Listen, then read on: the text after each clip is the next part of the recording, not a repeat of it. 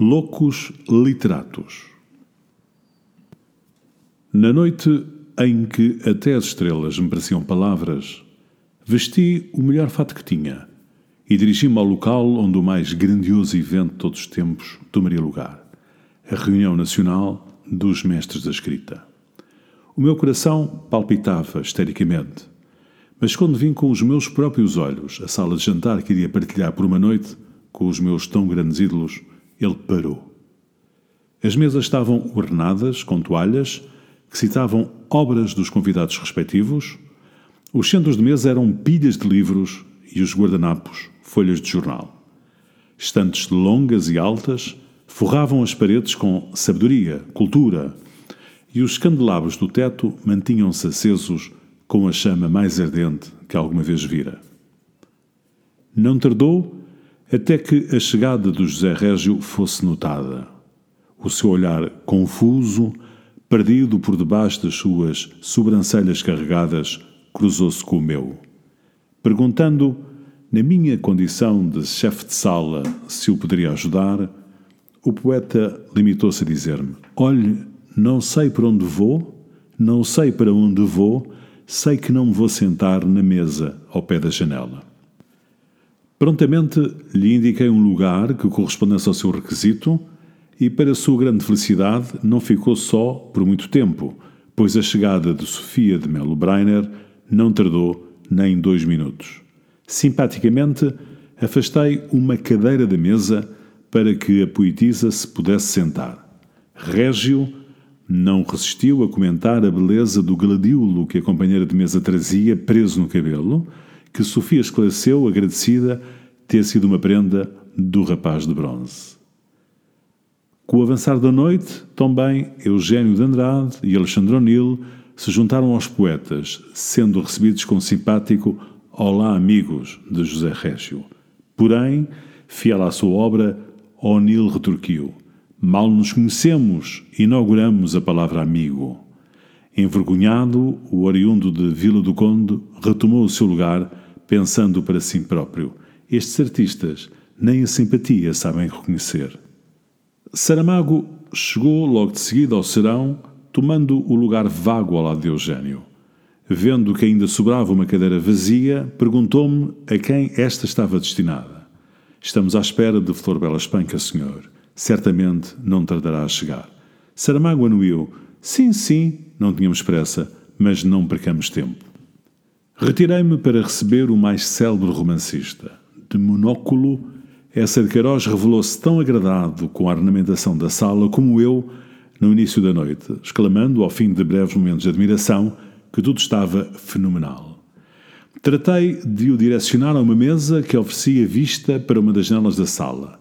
Quando se sentou, Fez questão de saltar uma leve gargalhada ao recordar o dia em que o seu super civilizado amigo, Jacinto, chegou a Torges e, esperando um solar provido com toda a civilização que deixara no seu palácio, se deparou com uma casa que nem vidraças tinha. Nunca mais olhou para uma janela da mesma maneira. A sua reflexão foi interrompida pela chegada do seu amigo Camilo Castelo Branco, que vinha meio atarentado e despenteado. Essa não pôde deixar de comentar o quão impróprio era o seu estado face ao evento a que atendiam. Camilo, porém, fez questão de explicar. Meu caro essa, planeei-se de casa com duas horas de antecedência, mas a minha querida Ana Plácido estariam com doçuras e quando dei por mim, já estava atrasado. Bem sabes que esta é uma situação delicada, tem sido tudo às escondidas, sofremos tanto com isto. Meu Deus, que amor de perdição! O amigo nada disse. No momento em que Camilo parou de se lamentar, Ramalho Ortigão saudou os cavalheiros sentando-se. Desde o mistério da estada de Sintra, que ele e essa se sagravam grandes amigos, pelo que, para Ramalho, passarem a noite juntos era um enorme prazer.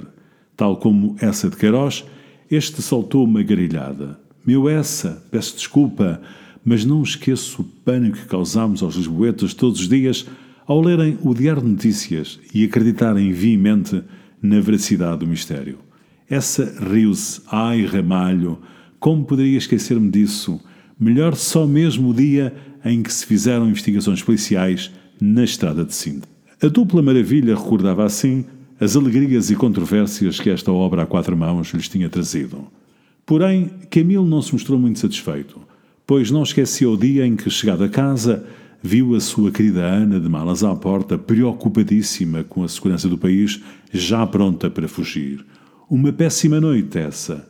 Não consegui dormir, tal era a inquietação da minha esposa. O último lugar da mesa da janela foi preenchido por Cesário Verde, que vinha com ainda piorar do que Camilo. Sentido os companheiros olhando de cima a baixo, olhou por bem justificar-se. Hoje estou frenético.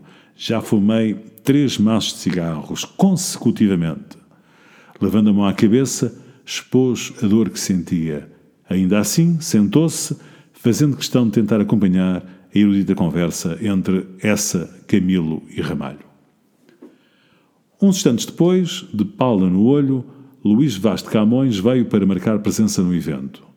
Dirigindo-me à entrada para o receber, fui surpreendido por um intenso cheiro queimado, pelo que me ofereci para estender o seu sobretudo lá fora por umas horas, até que o jantar terminasse de maneira a que o aroma do casaco se dissipasse.